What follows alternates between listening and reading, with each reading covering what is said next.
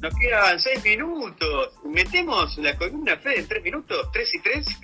Sí, por mira, justamente un temita importante. Eh, el 31 del 3, ¿viste? Para los que nos están escuchando, venció el tema del DNU eh, que evitaba los desalojos de los inquilinos y que congelaba alquileres. El último DNU fue el 66 barra 61, ¿eh? Este, claro.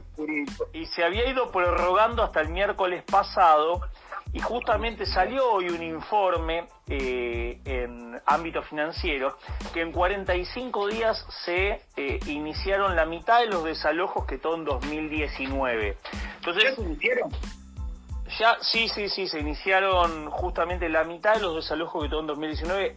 Esto realmente es una cuestión muy sensible, digamos, más que nada por la situación de pandemia en la cual nos encontramos y creo que realmente hay que poner eh, un serio debate y, orientar las políticas públicas en esta, en esta situación por ahí tan compleja como para poder eh, contener eh, a las familias que están alquilando, porque en Argentina justamente hay casi un millón y algo de viviendas en déficit habitacional, o sea, nos encontramos con una situación en la que la Argentina, no de este gobierno, del anterior, sino de muchísimo tiempo, ha estado necesitando un verdadero plan de viviendas. Y, esta situación por ahí eh, pone en riesgo a muchísimas familias que estaban alquilando la vivienda y me parece que eh, se necesita o se meritaría por ahí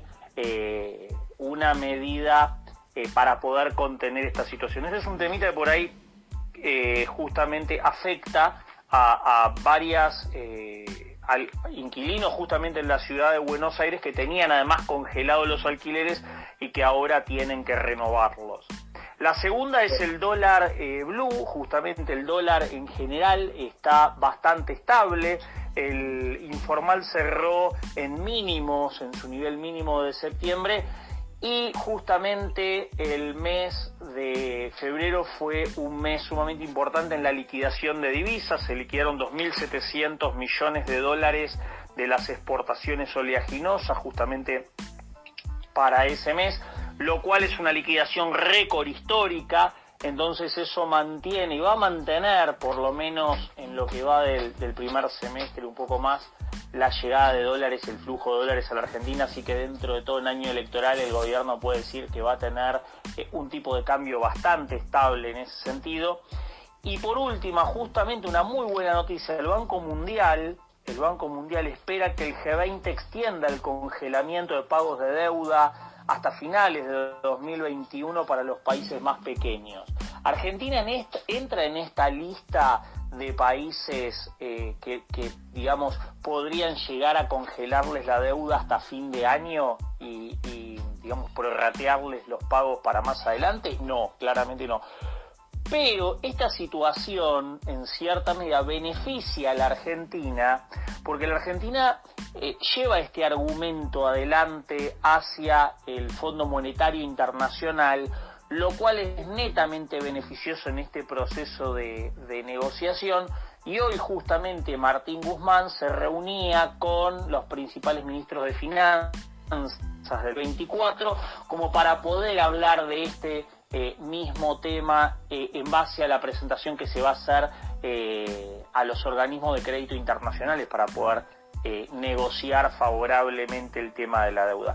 Un dato de color, un dato de color, miren la potencia de China. China es el principal acreedor eh, mundial, justamente en este caso, es el principal, podría decirse, prestamista mundial eh, a los países más chiquitos, a estos a los cuales se les va a condonar o se les va a patear por ahí la deuda, se les va a congelar el pago hasta fines de 2021. Entonces, en la perspectiva financiera realmente la situación es bastante favorable en ese sentido para la Argentina.